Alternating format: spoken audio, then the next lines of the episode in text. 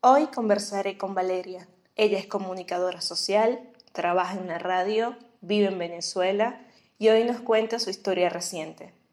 Hace menos de un año, Valeria supo que tenía cáncer de tiroides. Hablaremos de esta enfermedad, de la campaña de crowdfunding, del apoyo de su familia y de cómo Valeria superó esa etapa tan compleja. Este es el podcast de la Daniela de aquí, un espacio para conversar de esos temas que nos cambian la vida, esos puntos de giro que hacen que nuestras historias sean interesantes, inspiradoras y que incluso nos asusten un poco. Decisiones que tomamos, situaciones que a veces controlamos y a veces no, y personas que conocemos que marcan un antes y un después.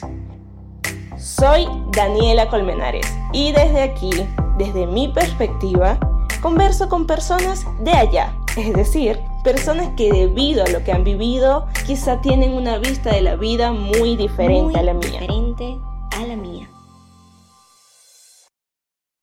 Hoy estoy con una chica llamada Valeria, con quien tuve la oportunidad de trabajar. Creo que, creo que creamos contenido juntas para unas marcas, ¿te acuerdas? Sí, me acuerdo perfectamente, de verdad, súper, súper chévere. Fue hace bastante tiempo ya. Fue hace bastante tiempo.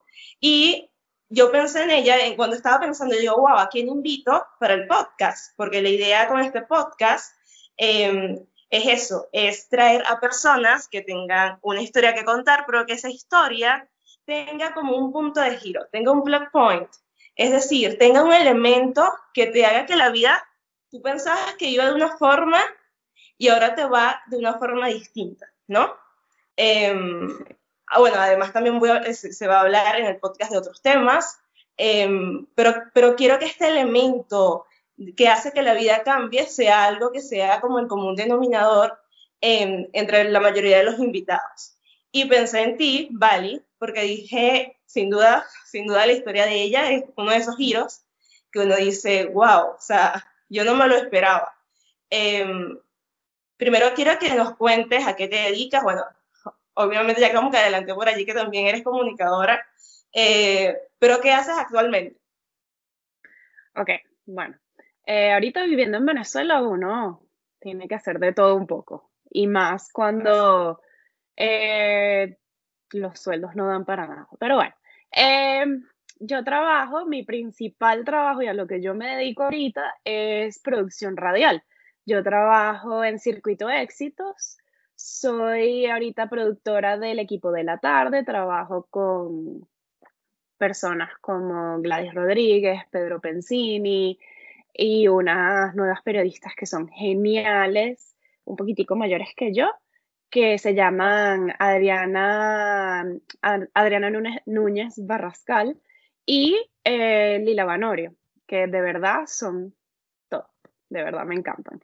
Aparte de eso también em, creo contenido para redes sociales, como ya te dijiste que en algún momento trabajamos, aunque últimamente me, me había desentendido bastante con el tema y eh, durante la entrevista me imagino que hablaremos del tema porque tiene que ver todo con lo que me sucedió el año pasado.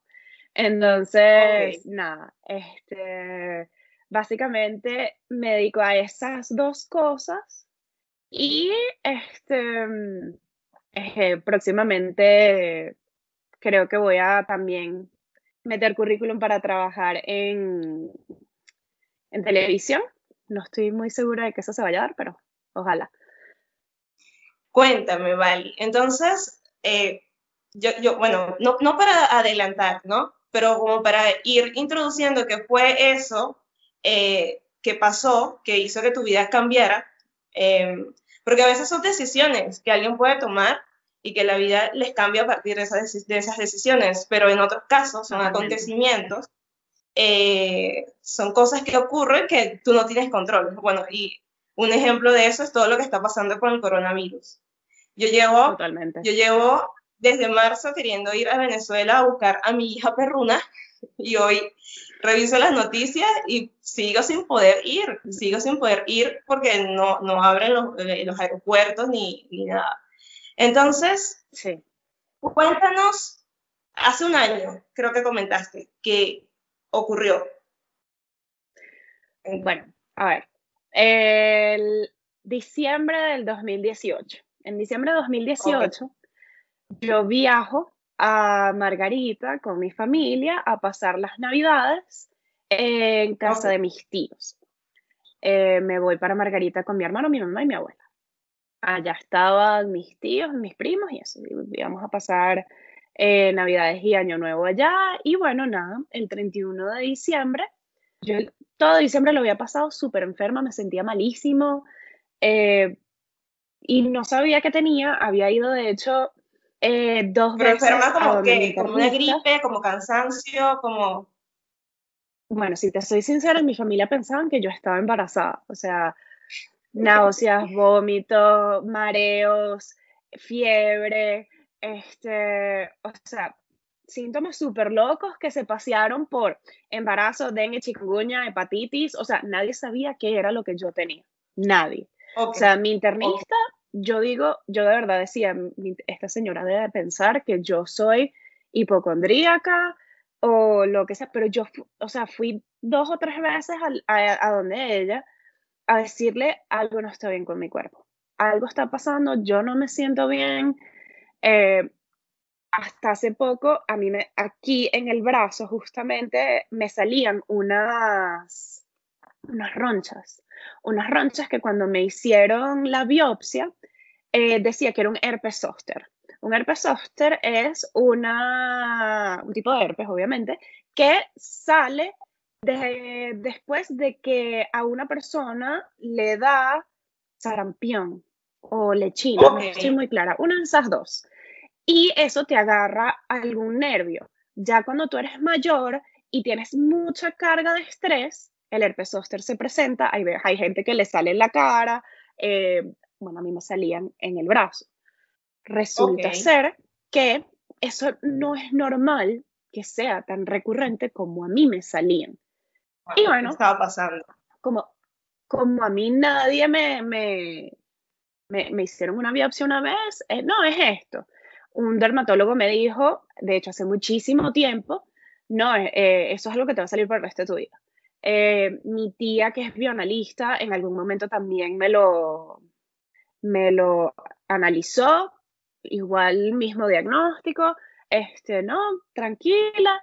Mi internista me dice, eso no puede ser eso porque eh, no es normal que sea recurrente. Entonces yo me meto, obviamente, peor error que uno puede hacer es meterse en Google.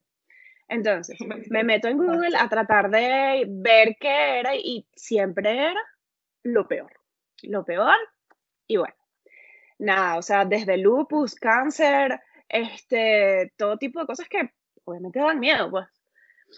Porque tú no Eh, aceptabas, le- tú no aceptabas solo, lo- o sea, tú decías, ya va, lo, es- este, lo, o sea, lo del herpes no, no puede ser solo, ¿sabes? O sea, no, no es la causa de lo que me está pasando. ¿Dudabas no, de eso es que no es solo eso, porque no era, el- no era el único síntoma. Este, Ok. para mí, o sea, durante el último año, ese último año, el de entre 2018 y 2019, yo subí demasiado de peso, estaba constantemente agotada, no tenía ganas de nada. eh, y bueno, eh, todo eso llegó incluso hasta afectar mi relación. Yo estaba a mediados del 2018, yo me mudé con mi novio. Yo me mudé a vivir con mi novio y, y bueno, ya no somos novios. A ver, este, porque, bueno, si estaba asociado con el tema, eh, y bueno, aquí me estoy como adelantando, pero con el tema de la tiroides, ¿no? Eh, tengo entendido que, que los o sea, el, el desbalance hace desba- que, desbalance hormonal. Sí, que uno totalmente. cambie de comportamiento, que uno se sienta raro, que uno, Sí, me sea, imagino que te, a te ver. estaba pasando. Eh, sí, yo empecé poco a poco a estar constantemente cansada. Yo trabajaba desde casa durante el 2018. Tenía el trabajo soñado de la vida, o sea, trabajaba para una empresa en San Diego, California. eh, llevaba un equipo de, de marketing digital yo sola, o sea, de verdad me estaba yendo buenísimo. Y el horario era perfecto porque son cuatro horas menos allá. Entonces yo empezaba a trabajar a mediodía, o sea, a la mañana me rendía, si yo quería dormir, dormía. Y bueno, siempre estaba cansada, siempre estaba, sabes, como que me costaba mucho hacer las cosas, sufría muchísimo de ansiedad. Este, y bueno, nada, poquito a poco yo dije, hay demasiadas cosas que no están bien, yo no me siento bien. Entonces voy, como te dije, a donde mi internista y le dije, mira, o sea, yo creo que tengo o esto, o esto, o esto. O sea, yo ni siquiera la dejé a ella que hablara. Y ella me dijo, ¿cómo es eso? O sea, vamos a hacerte exámenes de sangre y tal, que no sé qué. Lo único que había era, em, a ver, si mal no recuerdo, lo único que tenía era el colesterol alto, que el hipotiroidismo hace que uno tenga eh, el colesterol alto. Ella me dijo, vamos a hacer una dieta, te voy a mandar a un nutricionista, tal, que no sé qué, pero vete tranquila para Margarita y en enero vemos. Y yo, bueno, ok. Me fui para Margarita, enferma, o sea, enferma que yo le, o sea, me sentía malísima. El día que, que nos montamos en el avión, súper horrible, o sea, yo, mi mamá me decía, si pones cara de enferma no te van a dejar montar en el avión. Y yo decía, Dios mío, no puede ser. Y yo con mi Gatorade, o sea, el pitillo así, con los ojos cerrados, sintiéndome horrible. Pero bueno, el 31 de diciembre me estaba arreglando, me, yo tengo, o sea, tengo ya la costumbre de ponerme crema en la cara y el cuello, porque obviamente ya uno tiene 30 años, entonces uno tiene que cuidarse. Entonces, nada, me pongo crema en el cuello, me pongo crema en el cuello y me siento una pelotita. Y yo decía, no, listo, o sea, ya basta, Valera, no puede ser que tú seas tan hipocondríaca, de verdad, y lo dejé hasta ahí. Yo no dije nada porque ya de por sí, o sea, todo diciembre había sido un show en, en casa de mis tíos allá en Margarita porque fastidiaban a mi mamá incluso con el hecho de que quizá yo pudiera estar embarazada. Y mi mamá aterrada, aterrada decía, Dios mío, ¿cómo puede ser? Y yo que no estoy embarazada, Dios mío, qué fastidio. Entonces, volvemos de Margarita, yo regreso al apartamento donde estaba viviendo con mi novio y bueno, nada, este, yo seguí mi vida normal, mi rutina y tal. En enero, de hecho, cuando regreso, yo no, no fui inmediatamente a donde mi internista. Yo le digo a mi hermano, en febrero, en febrero le digo a mi hermano, mi hermano es médico, le digo, yo no les había querido decir nada porque pensé que era yo la hipocondríaca. Pero en febrero todavía estaba la pelotita y todavía y estaba un poquito más grande. Entonces, yo agarro y entro, o sea, yo digo, eso seguro es una estupidez, seguro no es nada, es un ganglio inflamado, lo que sea. Eh, yo agarro, me grabo en el espejo y le muestro a mi hermano, mira, tengo esto, mi hermano una vez me dijo, tienes que ir al médico. O sea, tienes que ir al médico y hay que ir lo más pronto posible. Yo vuelvo donde mi internista, que esa señora debe pensar que yo estoy loca, y le digo, mira lo que tengo. No sé qué es y mi hermano me dijo que tenía que venir. Inmediatamente, o sea, la cara le cambió. O sea, fue una cosa como que, como, o sea, su cara fue de, como yo no vi esto. Entonces me dice, ok, vamos a hacerte un eco y mm, vuelves otra vez después para, para analizarlo. Yo voy, o sea, voy a que me hagan el eco y resulta ser que tengo, yo le decía perolito porque no me gustaba decirle tumor. Este, Bueno, el perolito tenía aproximadamente 3 centímetros y mm, en el eco yo voy otra vez a donde la doctora y me dice, bueno, un tumor justo en la glándula de la tiroides. Sí, en el lado derecho de la glándula tiroides. Entonces, este, a todas estas voy a donde este médico y ella, la doctora me recomienda un médico. La doctora estaba en la floresta. Ella me recomienda un médico del centro médico San Bernardino y yo voy y me manda a hacer una punción. creo que la punción es la, la, la cosa más horrible por la que yo he tenido que pasar. O sea, yo creo que de, todas las cosas que me han hecho de, en cuanto a todo este tema, fue lo peor. O sea, me dolió horrible, o sea, fue una sensación muy desagradable porque no investigando, estoy investigando, yo digo, bueno, ni, ni yo soy médico, ni ella es médico. Entonces, ¿cómo cuenta la historia y, ¿sabes? Opinando de las cosas sin, ninguna de las dos equivocarnos o meter la pata. Y investigué, entonces una de las formas de saber qué, qué, o sea, qué, qué es lo que tiene o cuando salen esos bulticos en el cuello es con la punción y si no me equivoco por lo que leí es como una aguja muy pequeñita. Sí. No, bueno, pequeña no es, finita sí es, pero pequeña no es. Es una aguja súper, es más o menos larga. O sea, tú te acuestas en Como una 15 centímetros, más o menos, capaz un poco menos.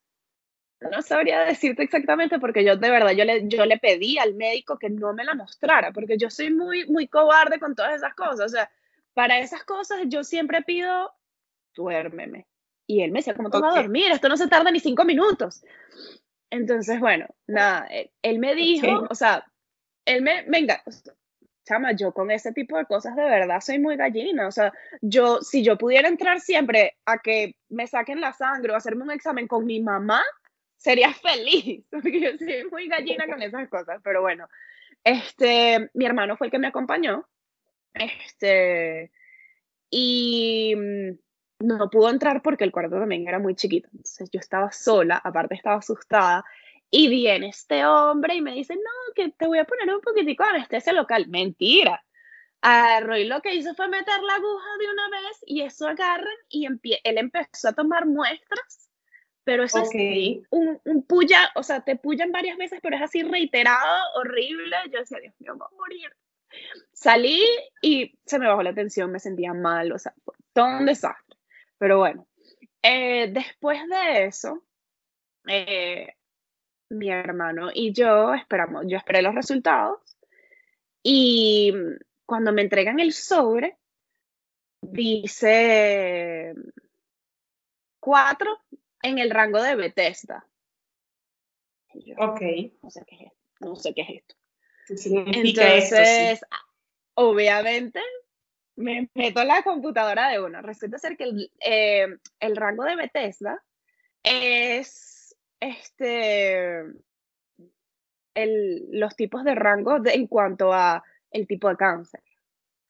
Ok. Entonces, mentira, creo que era tres. Tres en el rango de Bethesda. Con, eh, ahí con el tres, si no me equivoco, eh, resulta ser que tenía un 30% de ser maligno. De por sí, mi hermano trató siempre de hacerse el que no estaba pasando nada. Este, y me fuimos otra vez al médico. El, el médico me dijo que, que sí, efectivamente, el patólogo le había dicho que, que él había visto células raras, que no sé qué, pero que no, no lo veía, eh, o sea, no, no, no había algo diferencial. Entonces, el doctor me dice, yo no soy partidario de operar de una vez. Vamos a dejarlo ahí por seis meses y lo evaluamos. Yo le dije gracias, eh, me paré y me fui. Y le, apenas salimos del consultorio le dije a, a mi hermano que no estaba de acuerdo, que quería una segunda opinión. O sea, porque yo no quería eso dentro de mi cuerpo. Eh, a todas estas, tomo esa decisión porque mi papá falleció de cáncer en el 2013. La primera vez que mi papá se enferma, él jamás en su vida me había pedido a mí opinión de absolutamente nada.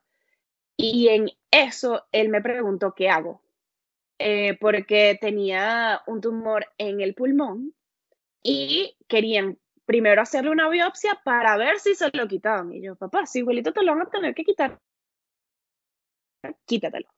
Entonces, mismo razonamiento. eso no debería estar ahí, no lo quiero ahí, quiero que me lo saquen. Eh, y en ese momento, Valeria, en ese momento, ¿tú cómo te sentías? Porque yo creo que, que es algo malo de, de, los millennials, eso que señalas de buscar todo en Google, ¿sabes? Y a mí me duele que sí un poquito la cabeza por dos días y ya yo estoy buscando a ver qué es lo que tengo, cosa que está mal porque te salen un montón de cosas que no son, que no, que no es lo que tiene. Es grave. Pero, no, no, es grave. Pero yo imagino que tú lo hiciste, buscaste, te sentías, te sentías el ultico, ¿tú qué sentías? Tú, tú decías que ya, ya tengo cáncer. O sea, ¿lo sospechabas? No. ¿Cómo estabas en ese momento? Ok, a ver. Yo apenas me dijeron lo del rango de Bethesda, yo dije, esto, esto no está bien, esto no es normal, esto, algo no está bien y mi cuerpo me lo estaba diciendo. Eh, yo obviamente no era que estaba buscando el diagnóstico de cáncer porque nadie busca eso, o sea, no es normal. Pero obviamente desde, desde, desde ese momento dije, no me voy a meter más en la computadora, o sea, ya esto lo tengo que dejar en manos de los médicos y estoy buscando a las personas indicadas que me van a ayudar. Entonces, yo regreso a donde mi internista y le digo, este doctor no me gustó, eso no, no debería estar dentro de mi cuerpo, quiero que me lo quiten y necesito que me digas quién lo puede hacer.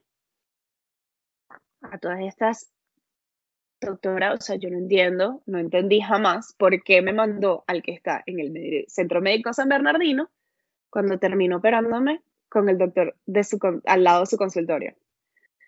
Un doctor encantador al que amo porque aparte de que me salvó la vida, de verdad que me trató, o sea, con mucho cariño, mucho respeto, mucho, sabes, muy, muy humano, de verdad. Eh, y, oye, de verdad que en el momento en que yo entré a su consultorio fue, o sea, yo llegué de una. El doctor al, que fui me dijo tal y, él me dijo, ya va, a mí no me vas a sugestionar mi decisión, yo te voy a evaluar y cuando termine esta consulta yo te voy a decir qué es lo que voy a hacer. Y yo, bueno, perfecto. Me evaluó tanto físicamente como vio mis exámenes, vio todo y me dijo, mira, Independientemente de que eso sea benigno o sea maligno, eso no debería estar en tu cuerpo y va a seguir creciendo, porque ha venido creciendo y en algún momento tú vas a tener una pelota aquí que no te va a dejar respirar. Entonces, hay que sacarlo. Yo vi el cielo con este doctor y le dije, listo, ok, perfecto. Su secretaria, que también es un amor, me dijo, la semana que viene te paso el presupuesto. Y yo, ok. Esa era mi siguiente preocupación. Justamente durante todo este lío, la empresa en San Diego cierra. Y yo me quedo sin trabajo. Wow, o sea, dos, dos, si, si volvemos al punto de los puntos de giro, dos puntos de giro seguidos. Sí, entonces, eh, como tú puedes saberlo en este medio, obviamente uno crea conexiones, uno tiene, crea amigos y tal, aquí, allá y lo que sea. Y dije, ¿sabes qué? Yo no quiero seguir trabajando en la casa. Yo quiero empezar a trabajar en una oficina, eh, quizás hacer algo diferente. Exacto. Totalmente. Pero yo creo que a mí también me pasa. Es como, ¿sabes? Necesito salir de, de, esta casa, yo necesito interacción, necesito ver gente. Exacto. Además que como yo todavía estoy en Caracas y en ese momento estaba en una, en, una relación, estaba viviendo con mi novio y mi vida empezó a girar, al, mi vida social y mi, mi vida entera empezó a girar alrededor de él porque todos mis amigos se fueron del país. O sea, yo soy huérfana de amigos, totalmente. O sea, mis amigos todos están fuera del país todavía quedan algunas personas que sí de la universidad, que éramos amigas, pero, ¿sabes? Yo siempre, mi, mi grupo como tal, con el que yo siempre me la pasaba, era mi grupo del colegio. Y mis, mis amigas de la universidad, las poquitas que quedan aquí, conchale, cada quien hizo su vida, todos estamos tratando de resolver el día a día y bueno, creo que todas estamos muy claras de, de cómo es. De vez en cuando nos vemos para cumpleaños o lo que sea, pero, pero no, es, no, era, no era tan así y mi vida empezó a dar vueltas alrededor de mi pareja.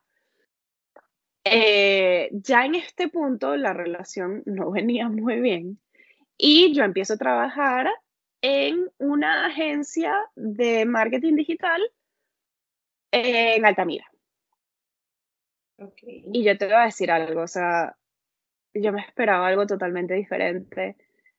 Fue, esta es una de las razones por las cuales me separo totalmente durante casi un año del marketing digital. Yo decía, le agarré mucha tirria, eh, no, no quise trabajar más en, en, marketing digital, sino hasta hace como un mes que empecé a retomar mi, mis prácticas y de hecho eh, me acabo de escribir en un curso para ir actualizarme con las tendencias y todo esto, y no.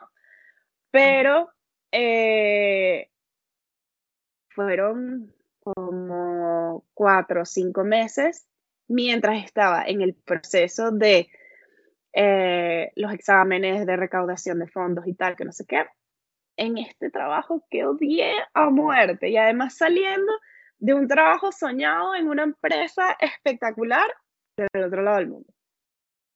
Pero ¿por qué odiabas? ¿Por qué odiaste la, la, la, experiencia en la agencia? ¿Por el trabajo en sí o por las personas que trabajaban allí? No, las personas, o sea, mi jefe era encantador. Las chamas de recursos humanos, encantadoras. El equipo de trabajo, la dinámica de trabajo, la manera en cómo se manejaba la empresa, no giraba en torno a, a, la creación de contenido, que era básicamente lo que yo me enfocaba, y mi trabajo era secundario al igual que yo. Entonces, y de todas maneras, la, la dinámica con, con, esta gente con la que yo llegué a trabajar, de verdad que no sé si fue que les caí mal o qué, pero no funcionó, no funcionó y bueno. Eh, bueno, en fin. Durante todo este proceso, estando yo en esa oficina, mis síntomas empeoran. Mis síntomas empeoran en el sentido de que yo empiezo a presentar ataques de pánico, ataques de ansiedad, de que yo estaba sentada en mi, en mi escritorio trabajando y me entraban unas ganas de llorar que me tenía que encerrar en el baño. Yo ya, la primera vez llamé a mi novio. Mi novio me dijo, pero es que no entiendo por qué estás llorando. O sea, no entiendo. O sea, de verdad, su, no sé qué te pasa, porque lloras. Muy... No, no, pero su actitud fue muy de, de no apoyarme no lo volví a llamar más cuando me pasó eso, sino que llamaba a mi hermano. Y ya era una cosa que a mí me preocupaba muchísimo porque eh, de verdad que para mí no era normal, no era normal el hecho de que estuviese reaccionando de esa manera. Y llegué hasta un punto de decirle a mi hermano, me van a tener que internar porque yo me estoy volviendo loca. yo sentía que me estaba volviendo loca. Y todo esto era parte del desbalance hormonal. Em, cuando me, me, dan el presupuesto, que veo que son al cambio del día, eran 4 mil dólares. Yo no tenía 4 mil dólares. Este... Yo imagino recibir un presupuesto así, eh, ¿sabes? Eh, o sea, he tenido conocidas que disculpa que te interrumpa, he tenido conocidos que se enferman y, y eso, tienen que pasar por operaciones eh, más o menos con precios similares y wow, es la preocupación en mayúscula por ser Venezuela. En otros países quizá la cantidad suena, sabes, algo fácil de conseguir, pero en Venezuela es, es otra cosa. Entonces, ¿qué hiciste cuando te enteraste de, ese presupuesto? Sí, bueno, lo primero que hice fue llamar a mi mamá. Eh, mi mamá, todas estas, yo, mi mamá no es una mamá gallina totalmente, de cuidar a sus pollitos, de, ¿sabes? muy que no reacciona bien ante las crisis. Entonces, yo siempre la mantenía al tanto de lo que estaba pasando, mi hermano también, pero todo está bien, no está pasando nada, ah, vamos a resolver y, ¿sabes? Como que tratando de mantenerla ella tranquila porque a mí me preocupaba que, que ella se fuese a angustiar. Pero también durante todo este proceso yo empecé a trabajar con una psicóloga a la cual amo porque me ayudó, como no tienes idea. Eh, ella es especializada en trastornos hormonales. Ella, de hecho, lleva su cuenta de Instagram, eh, se llama Mi vida hormonal, porque ella también sufre de, de temas hormonales y es psicólogo, entonces decidió enfocar su, su, su ¿cómo se ¿Su profesión? No, su, su consulta. Su consulta la decidió mm, enfocar a pacientes que tuviesen, eh, sufrieran de temas hormonales. Entonces, ella me ayudó con todo este tema de, ella me decía, tú no puedes proteger a tu mamá de cosas que a juro ella tiene que sentir. Entonces, sabes, poquito a poco fui incluyendo a mi mamá con todo el tema de, mira, me está pasando esto, eh, pero siempre protegiéndola. Todo va a estar bien, yo voy a resolver esto. Y de hecho, mi hermana vive fuera del país y gracias a Dios, por ella, pudimos armar una, una campaña de GoFundMe. Yo no tenía ni la mayor, o sea, ni la menor idea de dónde empezar, de cómo hacer, lo que sea. Y recuerdo que una chama que estudió con nosotras en la universidad, que se llama Zuli Mejías, no sé si sabes quién es. Ella, ella, tiene una fundación. Ella sufrió de cáncer de útero o de ovarios, no recuerdo bien. Ella también tuvo que recurrir a estos medios por vivir en Venezuela, por no contar con los medios, porque la vida es así. Automatic, yo recuerdo haber reposteado varias veces su, su, campaña y todo esto, y hicimos buenas amigas por esto mismo. Yo no la conocía, de hecho yo no la conozco a ella en persona. He trabajado con ella en algunos proyectos que estoy haciendo ahorita vía Skype, vía Zoom, ¿sabes? Pero no nos conocemos en persona. Y de hecho empezamos, nuestra interacción empieza cuando ella se enferma. Cuando yo me enfermo, le escribo, Zuli, necesito ayuda, necesito saber cómo estructurar esto porque yo, yo no, no cuento con la plata. Justamente ella me dice, métete en mis historias, está todo, todo está ahí. Entonces agarré el video, grabé un video. Me fui para Topotepuy, a los jardines, con mi hermano y mm, un micrófono y mi celular. Grabé el, el video, era un video de un minuto y medio y me tardé horas, horas grabándolo porque me costaba tanto. Mi hermano me decía, pero Dios mío, son cosas. Y yo decía, es que no, no, no, no fue, para mí no fue fácil. No fue fácil sentarme frente a una cámara y decir, necesito ayuda. Me está pasando esto. O sea, era el, em, mi psicólogo después me ayudó a, a comprender que asumir el diagnóstico, asumir que tienes una condición crónica, eh, no es fácil, obviamente, y tener que admitirlo frente a tanta gente porque necesitas ayuda, mucho menos es fácil. Entonces, eh, me costó, pero lo logré. Después, en el proceso de edición, le puse subtítulos, este, porque eh, lo íbamos a, enviar no solo a personas aquí en Venezuela, sino a, yo viví durante seis años de mi infancia en Estados Unidos. Mi hermana vive en Estados Unidos. Eh, entonces también teníamos a muchas personas eh, que hablan inglés que podían ayudarme, que iban a ver el video. Entonces tuve también que pasar por el proceso de, de editar el video, de ponerle subtítulos, de acomodarlo. Eh, de hacer un flyer con toda la información, no solo de la campaña, sino de las cuentas bancarias a las que podían depositar, como se ve bastante en las campañas de aquí. Entonces, nada, armo el video. Este, y bueno, nada. Eh,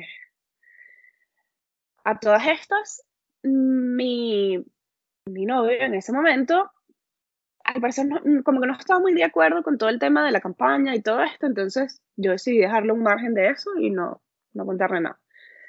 Y mm, cuando la lanzan fue de verdad un choque para él porque todos sus amigos lo vieron y le empezaron a escribir y él no tenía ni la menor idea de lo que estaba pasando. Pero para mí fue un choque brutal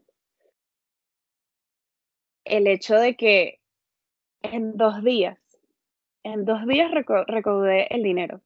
O sea, menos de 48 horas. ¿Qué? Menos de en menos de 48 horas. Eh, y eso no es normal. No es normal y, y no es la norma. hay gente que se tarda muchísimo tiempo. lo que te pasó. Chama, yo todavía me acuerdo de Merizo, o sea, es una cosa que...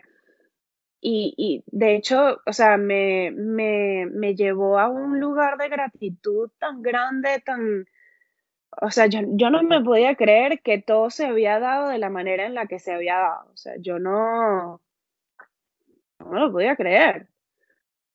Eh, para mí, o sea, fue no solo darme cuenta de que, de que contaba con mucha gente que me pudiera apoyar, sino que había mucha gente que yo no conocía que decidió apoyarme.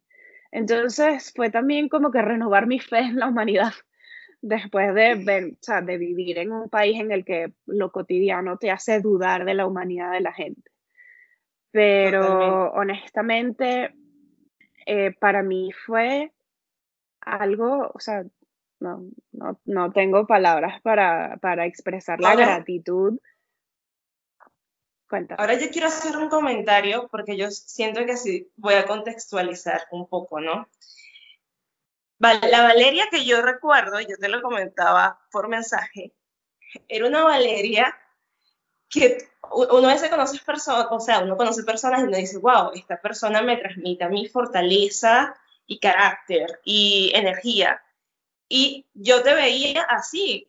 Cuando yo, yo recuerdo que me cruzaba contigo en la universidad o conversamos una que otra cosa de trabajo y yo veía a esta chama súper eh, rápida, que siempre estaba como haciendo algo, siempre estaba ocupada, estudiabas y trabajabas. Entonces, te veía como con esa dinámica súper segura al hablar, con un carácter, eh, alguien fuerte. O sea, una vez dice, eh, tengo una amiga, o tengo, o, tengo o mi prima es tímida y es insegura, entonces trato como de, de alentarla. No, o sea, tú, a ti no, te, no, no, no, no teníamos que alentarte. Creo que eras una de esas personas que, que, estaban allí como que siempre, wow, que tú nunca sospechas que, que, que, sabes, que les pasa algo o que son, o que pueden necesitar ayuda, porque siempre te vi como muy fuerte. Porque me imagino que era tu personalidad, tu forma de ser, siempre te veía como, o sea, es que era como una energía que siempre estaba, o sea, contigo uno no se podía cansar, como que siempre yo te veía con esa actitud capaz, capaz cuando llegas a tu casa dices, uh, ya puedo descansar, capaz es algo que, que, haces con, con, las personas en la calle. Entonces, el, que te suceda esto, yo digo, wow, o sea, ¿cómo, cómo ella afrontó la situación? Porque tenía esa energía y esa chispa y esa seguridad y ese carácter que, que era la, percepción que, que, a mí me quedaba. Y es como, wow, y eso que señalas, que te costaba parar de frente a una cámara, eh, y de cierta forma, ¿sabes? Pedir ayuda.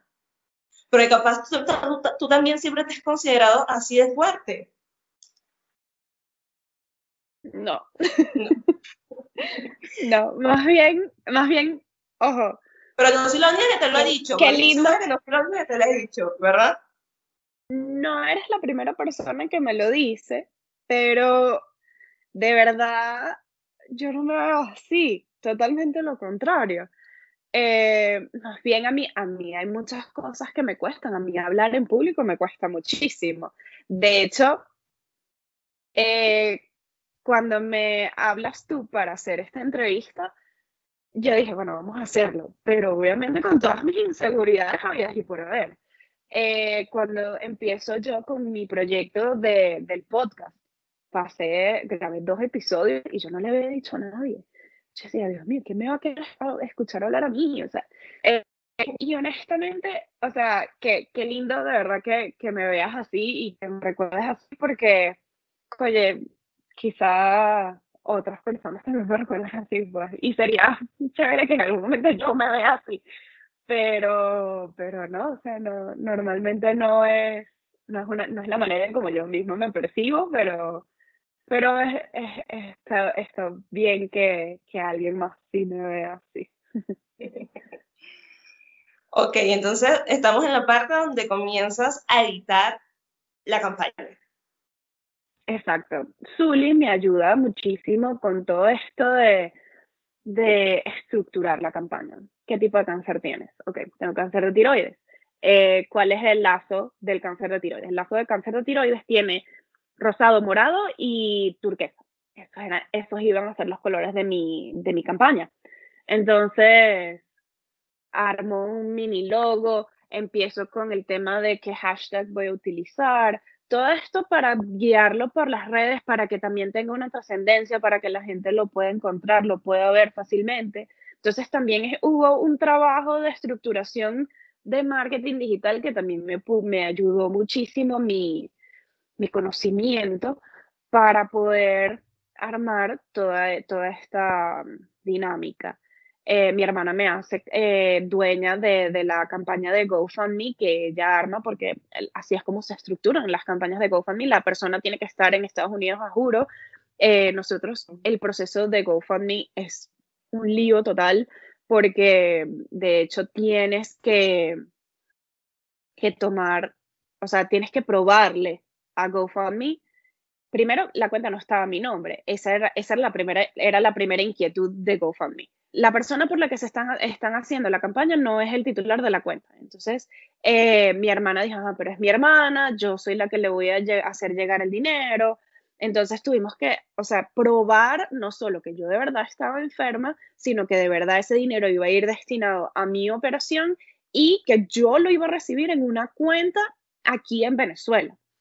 Entonces, nada, todo ese proceso también fue fue bastante eh, inquietante, pudiera ser la palabra, porque hay mucha gente a la que se lo niegan, se lo echan para atrás. Entonces, oye, eh, a mí me daba muchísimo miedo que esto sucediera. Entonces, bueno, no, yo decido eh, seguir con todo esto. después de que llego a la meta, empecé con todos los trámites para retirar el dinero y de verdad que todo se dio demasiado, demasiado rápido, o sea, yo no me lo podía creer. Eh, llega el día de la operación y de hecho me, tuve que hacer varios exámenes antes de eso, tuve que comprar unas vacunas, que, sí, era una vacuna, se pudiera decir. Eh, dos inyecciones que me tuve que comprar y traerlas desde Panamá eh, con unas personas, ahorita no me acuerdo cómo se llaman, pero mandadas del cielo, mandadas del cielo porque las, las, las inyecciones tenían que mantener una cadena de frío que debía ser garantizada, si no, esas, esas inyecciones no me iban a funcionar para subir el nivel del TSH, esto iba a ayudar con... Me adelanté demasiado. No, eso viene después de la operación. bueno, X, en fin. Eh, tuve que comprar estas inyecciones, pero eso fue después de la operación. A mí, el día de la operación, me, me habían dicho, yo entro el 3 de agosto. El 3 de agosto entro a la clínica me ingresan y a las 8 de la mañana ya estaba entrando a quirófano. Eh, me, duermen, obviamente fue horrible, estaba tan nerviosa que no me conseguían ninguna de las venas.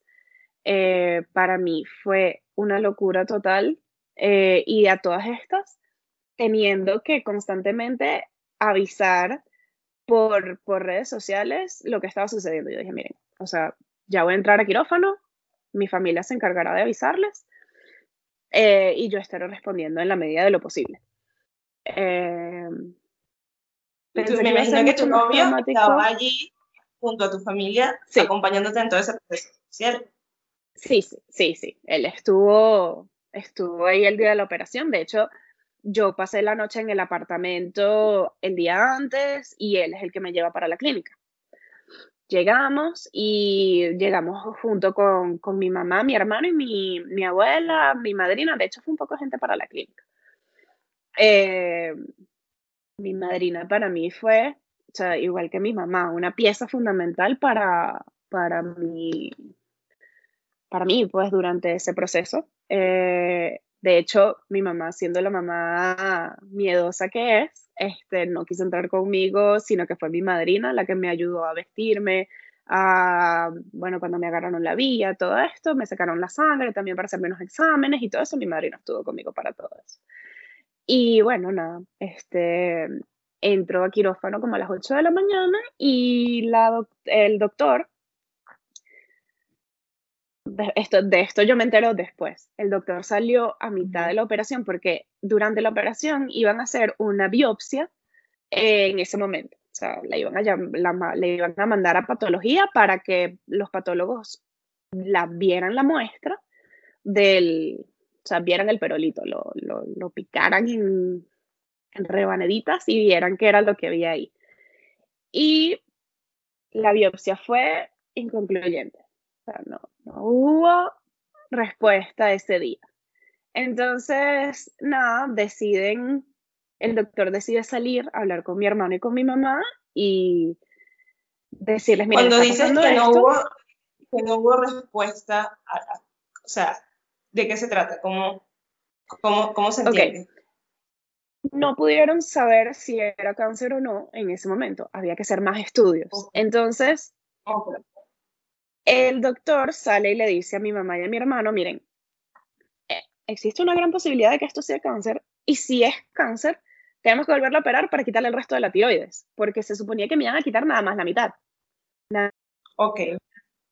Más la mitad y parte del IS. Entonces, mi hermano y mi mamá dicen, quítale, quítasela toda. O sea, ella puede vivir sin eso, quítasela.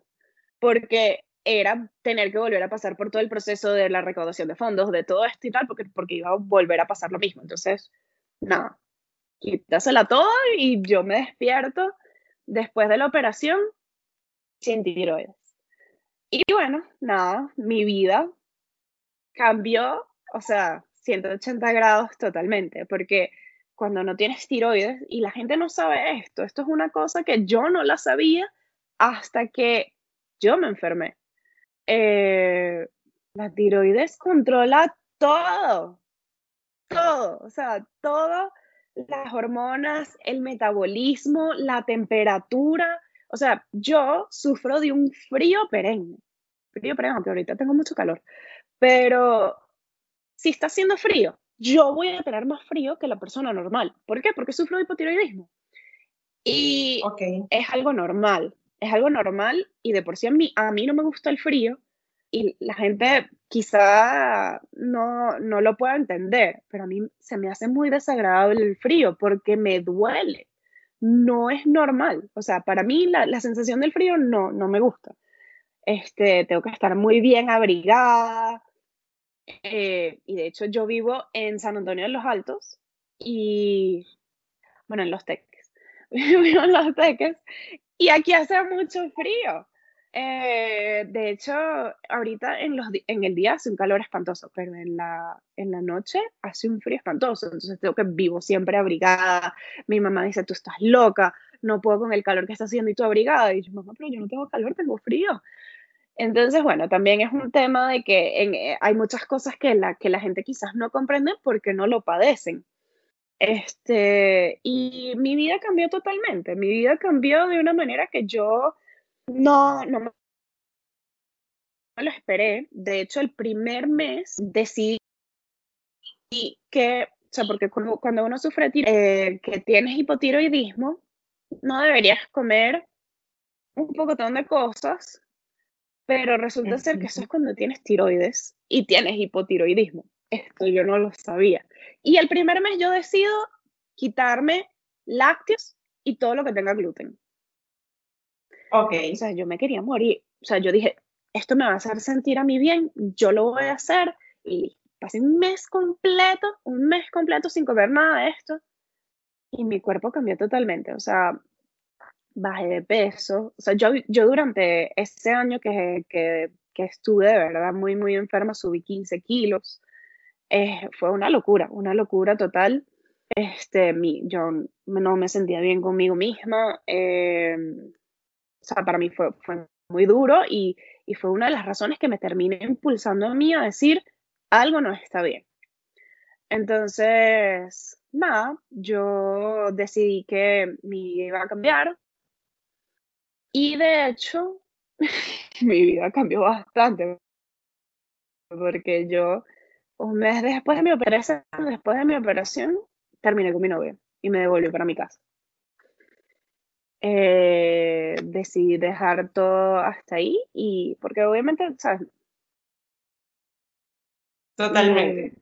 o sea, todo lo que, todo lo que sucedió alrededor de, de este tema de mí, lo único que hizo fue como, como que tener de darme ese impulso que ya venía de una relación que estaba muy desgastada. Y bueno, nada. Como agarrar el valor, ¿sabes? Agarrar el valor después de una experiencia, una experiencia de, de vida. Sí.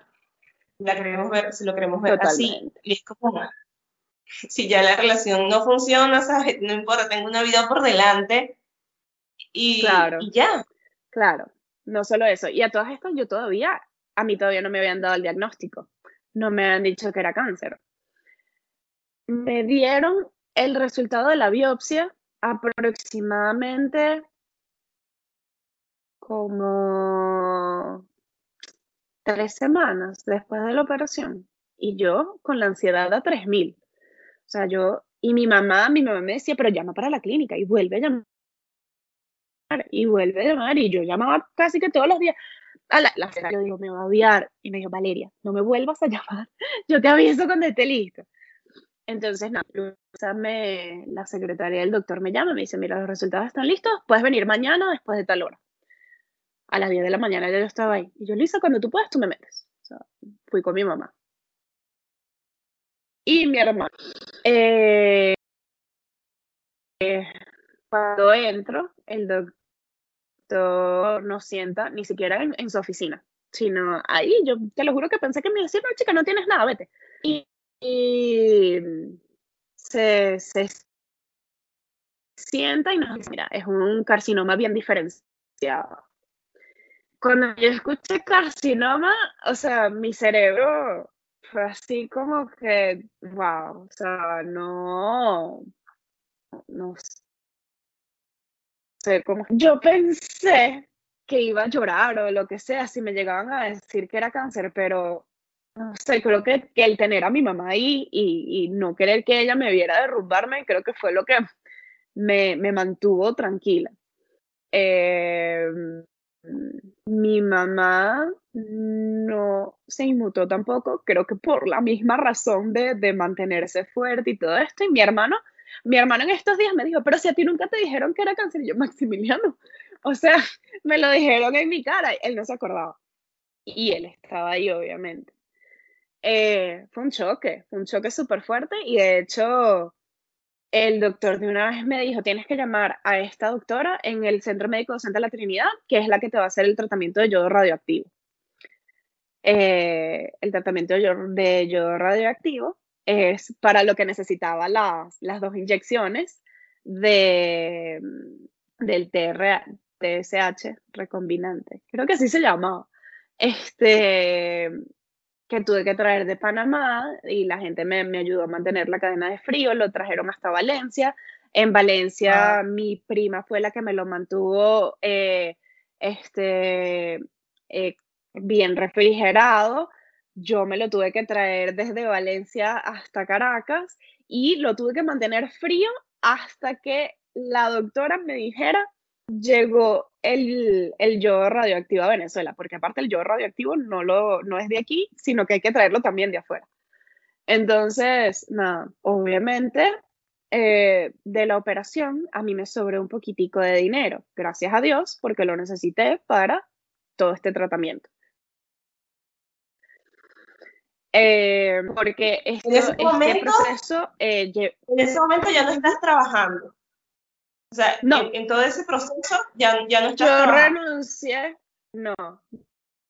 Yo de hecho, esto fue desde agosto hasta diciembre. Yo estuve comiéndome mis ahorros porque dije, me voy a enfocar en, en recuperarme, en estar bien, en superar también la ruptura, este, el fracaso, si se pudiera decir, amoroso, y en recuperarme mi salud. Este, tenía un colchoncito que me había hecho con mi trabajo y, y esto me, me ayudó bastante, pues. Pero no estaba trabajando en ese momento y el doctor me dice, mira, eh, la vas a llamar una doctora súper encantadora. Cuando yo voy a, hablar con ella, ella me dice, mira, este es un proceso en el que vamos a hacer unos exámenes de sangre, te vas a poner las, las dos inyecciones, después de las dos inyecciones te vas a hacer el, el examen de sangre nuevamente y después de esto te voy a dar el, el yodo radioactivo.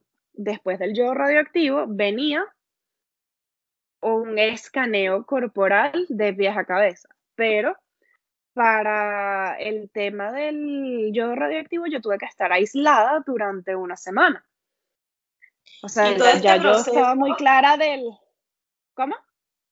Todo este tratamiento eh, era para qué? Para eh, combatir, o sea, cualquier posibilidad de que aún tuvieses células de cáncer en tu cuerpo. Exactamente. Este, este proceso es, era para atacar las células que tuviesen cáncer en, eh, en mi cuello, pero también existía la posibilidad de que si en otra parte de mi cuerpo había cáncer, el yodo se iba a, a alojar ahí. Entonces, eh, esa era otra preocupación que había. Eh, después de, de todo este tema, eh, yo, la doctora me llama, me dice, mira, ya llegó el yodo. Necesito que te pongas hoy la, la primera inyección, mañana la próxima inyección, al día siguiente de la segunda inyección vas a ir, te vas a hacer un examen de sangre y en ese mismo, en ese mismo momento te vienes para acá para que para ponerte el yodo. Y así fue. Yo tomé mi, o sea, me puse las inyecciones, fui y la doctora me dijo, mira, o sea, yo tuve que irme en un carro yo sola porque yo iba a yo necesitaba estar aislada totalmente apenas me dieran esa pastilla porque yo iba a ser una mini Chernobyl totalmente, o sea, súper, o sea, si era un momento apropiado para decirle a alguien tóxico, era ese. O sea, yo necesitaba irme, ir y venirme en mi carro yo sola porque este, iba a estar radioactiva. Entonces no podía tener contacto con nadie para no pegarles esa radiación que para mí en ese momento era buena porque me estaba quitando todo el tema del el tejido residual canceroso que estaba en el cuello, pero le podía hacer daño a otra gente, como a mi mamá o mi abuela o a mi hermano. Incluso no podía tener contacto con niños chiquitos ni nada por el estilo. Yo llego a la casa y ya la doctora nos había prevenido que tenía que tener eh, pla- eh, platos eh, plásticos, vasos plásticos, cubiertos, toda una... o sea, un protocolo en cuanto a todo lo que yo iba a tocar, la ropa que iba a utilizar durante esos días, iba a tener que meter una bolsa negra que después de yo salir de aislamiento iba a tener que permanecer en la parte de atrás de mi casa, en un barranco donde nadie se le acercara por 21 días hasta que yo pudiera agarrar esa ropa otra vez, porque ya no iba a tener radiación, para meterla a lavar. Entonces, igual que con la basura, la basura la íbamos a tener que dejar igual en la parte de atrás de mi casa 21 días antes de poder botarla, porque podíamos eh, hacerle daño a alguien. Entonces, este, todo este proceso yo pensé que iba a ser mucho más largo, pero la doctora me dijo, no chica, en tres días te vienes. Entonces yo, de hecho, pensé que iba a pasar mi cumpleaños aislada, porque justamente el, el 3 de octubre es que yo voy a, a que me digan, a que me hagan el rastreo corporal y me digan si todavía quedaba algo o no. Y mi cumpleaños era el 7 de octubre. Según los cálculos, la doctora me había dicho que yo iba a estar una semana aislada y justamente el yodo radioactivo me lo dan el primero. Entonces, yo dije, nada, voy a cumplir 30 años, 30 años y radioactiva y encerrada. O sea, una locura. Entonces, nada. Eh, pasa todo esto, el 3, yo salgo, voy, me hago el rastreo corporal, que yo creo que, no sé, o sea, creo que me quedé dormida. Estaba, estuve como una hora acostada en una máquina que me escaneó desde el pie hasta la cabeza. Y mi mamá estaba allá adentro conmigo y mi mamá me dice que ella veía la pantalla y veía que habían cosas que se veían negras y decía, Dios mío, ella, obviamente ella no yo sabía nada de eso y yo tampoco, yo me quedé dormida. Y ella estaba preocupada porque pensaba que quizás había cáncer en otra parte de mi cuerpo y resulta ser que no. Eh, cuando salgo, la doctora revisa los escaneos, me vuelve a llamar y me dice, mira, no hay ningún otro rastro de, cáncer, ya no tienes cáncer, eh, la radiación que queda en tu cuerpo ya se va a encargar de eliminar todos los tejidos residuales y, ya, y listo. Y, bueno, el, el 3 de octubre se convirtió en mi segundo cumpleaños. Y bueno, me queda demasiado cerca del otro, así que no tiene ningún sentido celebrarlos los dos. Pero este año, que voy a estar un año libre definitivamente tengo pensado hacer algo. Así sea comerme una torta yo sola. Pero, pero sí. Este, Qué chévere, Qué chévere que te quedó esa gratitud, ¿sabes? Totalmente. Y, totalmente. Y te veo hablando y se siente, se siente. O sea, se siente que quieres celebrar que ese 3 de octubre también, también naciste de cierta forma. Bueno, lo primero es que, honestamente, la vida es uno. Yo después de que, de, que pasé esos meses recuperándome, eh, empezando a comer sano, empezando a, ¿sabes? A, crearme nuevas rutinas. Eh, tuve que acostumbrarme también a, tener que tomar un medicamento todos los días en la mañana, eh, que es el Eutirox. Em, y bueno, para después... que no tienes la glándula de la tiroides. Exacto, no tengo la tiroides, entonces esto suple la, la carencia de la hormona. Entonces, eh, poquito a poco tuve que ir experimentando junto con mis médicos, obviamente, eh, la dosis. Ya por fin llegué a una dosis adecuada para mi cuerpo. Y, y nada, eh, o sea, ha sido un cambio drástico, pero ya en enero me estaba volviendo loca. En enero fue así como que necesito trabajo. Y honestamente, el, el único trabajo que de verdad me había hecho feliz, feliz era la producción de radio. Yo dije, yo tengo que volver a la radio. Y fui a donde mi jefa, mi jefa en, la radio en, en, Onda. Eh, cuando llego, obviamente no era la misma gente y igualito me recibieron como parte de la familia. Que esa es una particularidad de Unión Radio que a mí me encanta. Eh, yo regreso y mi jefa me dice, conchale, mi amor, ahorita no tengo vacantes. Y yo, conchale. Pero justamente en Éxitos, que es el mismo circuito Unión Radio, pero es otra radio, eh, una de mis amigas de, de, de, ahí de la radio me dice, en Éxitos están buscando gente. Y me llevó a hablar con la jefa de Éxitos y justamente eh, le he hecho todo el cuento de, de, que estaba buscando trabajo, que tenía más de seis meses sin trabajar porque me había pasado esto y me dice, a mí me pasó lo mismo hace 19 años. Y yo, wow. Este, entonces, nada, empecé a trabajar en éxitos y, y ya después me agarró la pandemia. En enero defendí mi tesis. Eh, gracias a Dios que Ay, defendí sí, porque creo que sí, no. Yo te felicité, Sí, seguramente. después de- felicidades otra vez. Sí, sí. Ay, gracias. Pero no, no, de verdad, mi, mi perspectiva de este año fuese otra si yo no hubiese defendido mi tesis. Porque, o sea, ya tenía demasiado tiempo haciendo esa broma y no terminaba nunca. Pero el, el hecho de ya haber cerrado ese ciclo me ayudó también muchísimo. Y, y bueno, nada, este en, en menos de seis meses mi vida cambió de una manera tan radical y fue por, por, por también darme cuenta de que no puedo seguir perdiendo tiempo. Punto. Ni con procesos que ya tenían que haber terminado, ni con personas que ya no necesitan estar en mi vida, ni con, Ni con trabajos que que no ya te tenía que haber cerrado, ni con trabajos que no te gustan, así te paguen bien.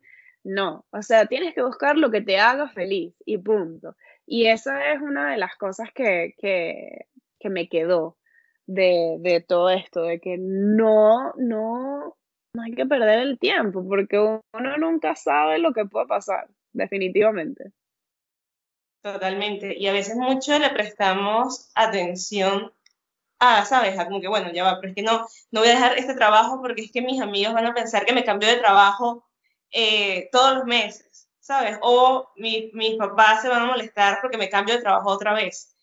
Yo imagino que después Bueno. de esa experiencia como, ¿sabes? No me importa. No es lo que me hace feliz, No, voy a para dejar. mí, para mí fue un, un tema con, con mi, con mi novio en ese momento porque me decía, tú renuncias a todo demasiado rápido.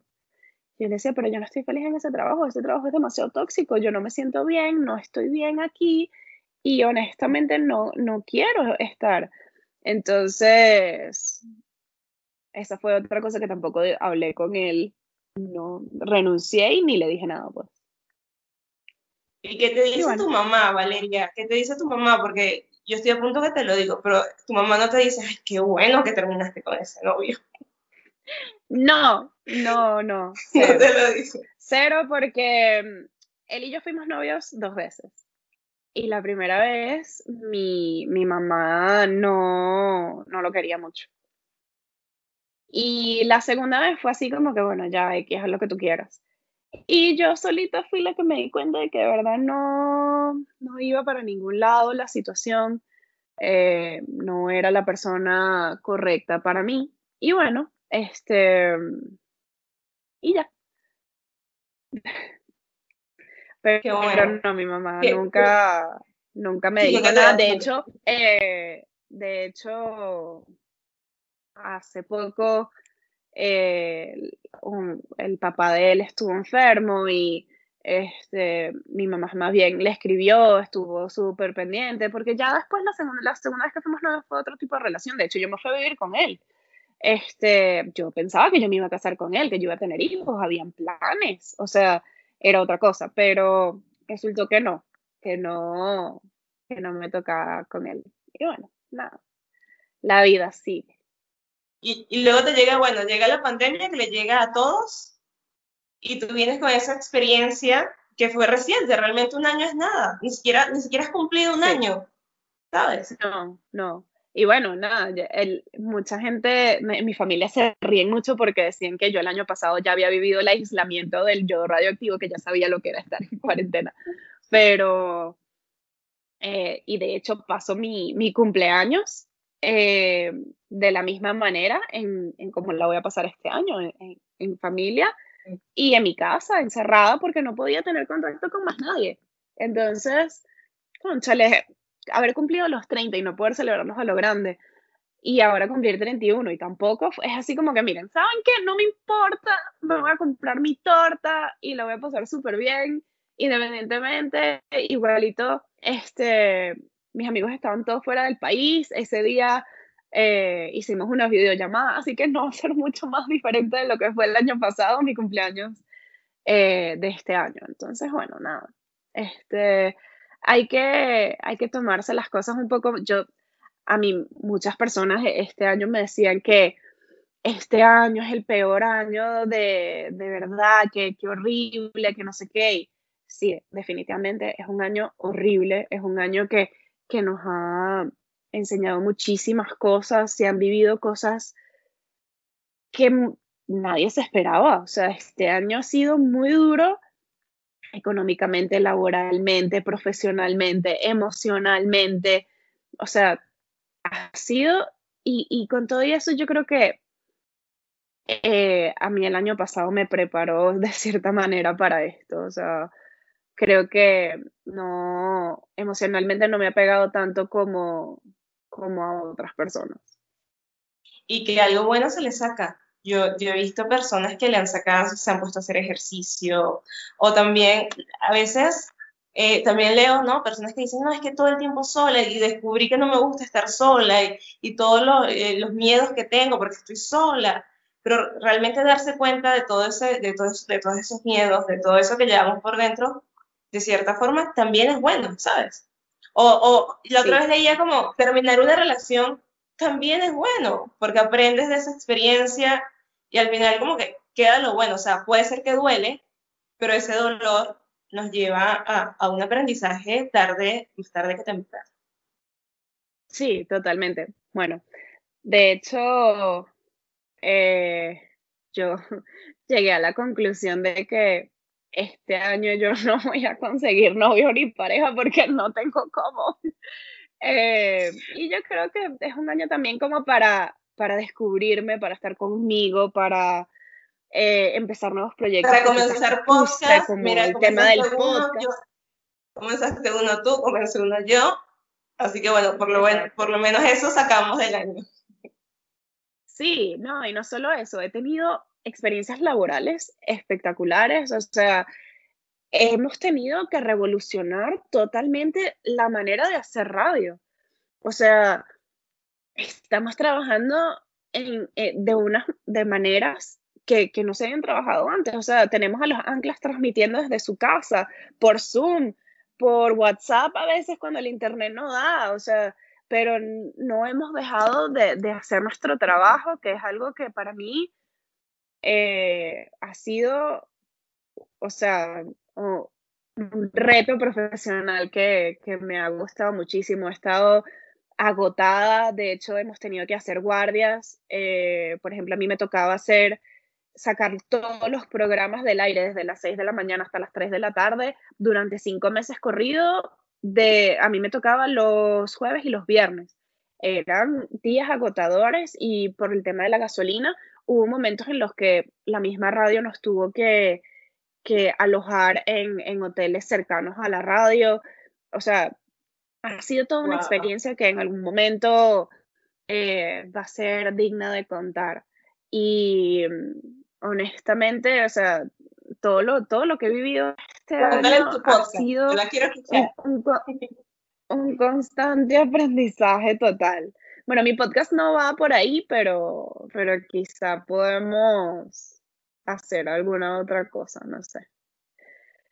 Pero, pero bueno, el, todo este tema, todo este año y mi año pasado de verdad que ha, cambiado totalmente mi manera de, ver la vida, de ver el mundo, de, de, no sé, de, dejar de buscarle la quinta pata al gato, de, dejar de enrollarte, de, vivir la vida y ser feliz y ya, porque, y no solo eso, sino también dejar a los demás vivir, porque ahorita con todo este tema de la, de la generación de cristal, de que todo el mundo se ofende por todo. Yo decía, Dios mío, pero ¿por qué? No puede ser.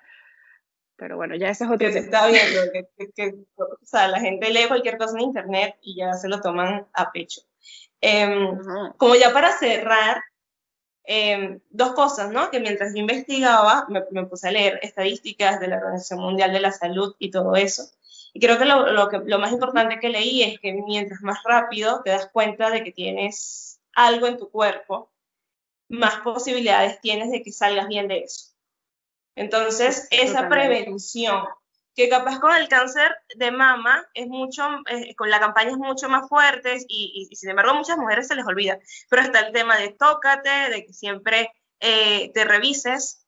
Y, y sí, yo imagino que cualquier cosa que uno, y, bueno, tú capaz se lo comentas a, a tus familiares y personas cercanas, cualquier cosa rara que uno se note en el cuerpo, un bultico de más, darle la atención, ¿sabes? Y, capaz a, mucha gente se le, o sea, mucha gente dice, no, ya va, qué es esto? Me da miedo, mejor no voy al médico. Asumirlo porque así tienes más, más chance de que todo salga bien y que ya sea una experiencia de que en el pasado. Sí.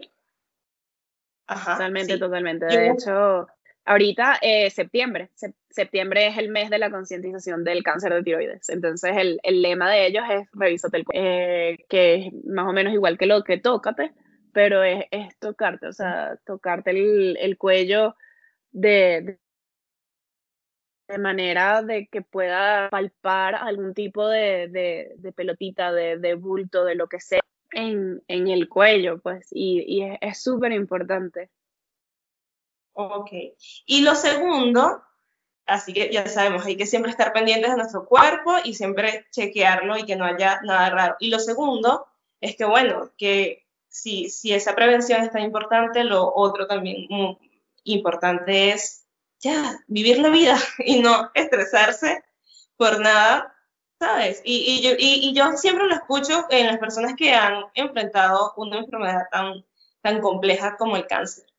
¿Ya? Y, y capaz una cliché, pero sí, vivir la vida, no, pero, no No, no solo eso, también creo que una de las cosas que aprendí, y de hecho para esto me ayudó mucho mi psicólogo, fue a entender que está bien no estar bien, que si te sientes mal, está bien no sentirse, no, no sentirse bien, querer llorar, querer gritar, querer ¿sabes? No ser tan positiva todo el tiempo. Es válido, o sea, no hay que tener este positivismo tóxico de que no, mira, eh, todo es perfecto, la vida es una y tú tienes que ser feliz y ya. O sea, no, no. Si usted se siente mal, siéntase mal. Si usted tiene, porque guardarte todas esas emociones y tratar de ser positivo todo el tiempo también enferma. Entonces, no, o sea, toda esta, toda esta gente que es tóxicamente positiva, tampoco ayuda. Entonces eso también creo que, es importante que la gente lo entienda. Que... No, totalmente, porque es que es mentira que siempre estamos bien. Es mentira, o sea, yo no te puedo decir que durante esos meses que yo tuve mis desbalances hormonales, yo, yo me estaba volviendo loca y para mí lo único que me ayudaba era llorar. Entonces, que viniera alguien a decir, ay, pero no llores, todo va a estar bien. ¿Cómo que no llores? O sea, yo necesito llorar. Yo necesito llorar y punto. Yo necesito drenar todo lo que llevo por dentro. Todo eso yo no me lo puedo tragar porque mira lo que me pasó. Entonces, no, no, no, no. Definitivamente hay que exteriorizar todo lo que uno siente siempre y ser lo más auténtico posible en cuanto a si te sientes mal, si te sientes bien, si estás feliz, si estás triste, si estás deprimido y por sobre todas las cosas, busca ayuda. O sea, no hay o sea, no porque busques ayuda eres más débil, no porque busques ayuda eres... Por favor. Ay, sí, eso sí, muy importante, o sea, de verdad, porque Google siempre te va a decir que algo está mal y a mí, o sea, gracias a Dios, yo tuve razón, pero hay veces que no, que te autodiagnosticas y, y, y, no, o sea, piensas, te empiezas a pensar que tienes cáncer, que tienes esto, que tienes lo otro, y resulta ser que vas al médico y te dicen, no, tienes esta estupidez, tómate esta pastillita y se te quitó. Eh, siempre, siempre de la mano de un médico. Google te dice un montón de cosas que supuestamente tienes, pero no te las trata, ¿sabes? No. Yo puedo buscar en Google qué es la depresión y cuáles son los síntomas, pero no me va, o sea, por más que leas cuál es el tratamiento, lo recomendable es que vayas a un especialista, punto. Sí, no, y ahorita hay muchas opciones. La gente no, no cree en, en, la, en la terapia online, pero yo, por, o sea, mi psicólogo vive en Chile y yo me traté con ella durante todo mi tratamiento por videollamada. Y a mí me funcionó espectacular. O sea, yo podía ir a mi consulta a la hora que fuese, desde donde estuviese, ¿sabes? O sea, para mí fue un gusto total, de verdad, y, y eh, trabajar con ella. Y de hecho tengo dos, de mm, ella y otra, una de mis mejores amigas, eh, también es psicólogo y también hace consultas online y eh, lleva su, su, Instagram, es totalmente educativo, ¿sabes? Se llama arroba paciente, pacientemente, creo que es así. Okay. Ay, me va a matar. Pero bueno, este, pero bueno, nada, de verdad que si necesitan ayuda, o sea, búsquenla, pídanla, no, no hay ningún, o sea, no, no tienen por qué sentir vergüenza, pues. Bueno, Valeria, muchísimas gracias. Muchas gracias por compartir toda tu experiencia. Yo sé que si alguien la escucha y está pasando por una situación similar, yo sé que va a sentir que, que sabes, que es posible dejarlo atrás, vencerlo y aprender de la experiencia, por más dura que sea. Y, yo sé que yo lo estoy viendo desde afuera, yo lo estoy viendo desde otra perspectiva porque nunca he sufrido una enfermedad como el cáncer. Eh, pero tú sí, y tú tuviste las herramientas para, para, para enfrentarlo y, y, para superarlo. Entonces, eh, Totalmente. siento que alguien allá afuera también, también las, las puede tener y, y, llenarse de esa valentía para decir, puedo, afrontar, puedo eh, afrontar esto. Claro. Hay una última cosa que, quisiera agregar, que de hecho se me olvidó comentártelo. Cuando a mí me dicen que es cáncer y que es cáncer de tiroides, el doctor me dice que es eh, el mejor de todos los diagnósticos. Porque normalmente dicen que el cáncer de tiroides es el buen cáncer, porque es tratable. Y esto sí creo que es algo que, que los pacientes de, cáncer de tiroides no apreciamos de los médicos, porque ningún cáncer es bueno, ningún cáncer es bueno, ningún cáncer. Entonces es como que de, automáticamente están invalidando ese posible sentimiento de terror que tú puedes estar sintiendo.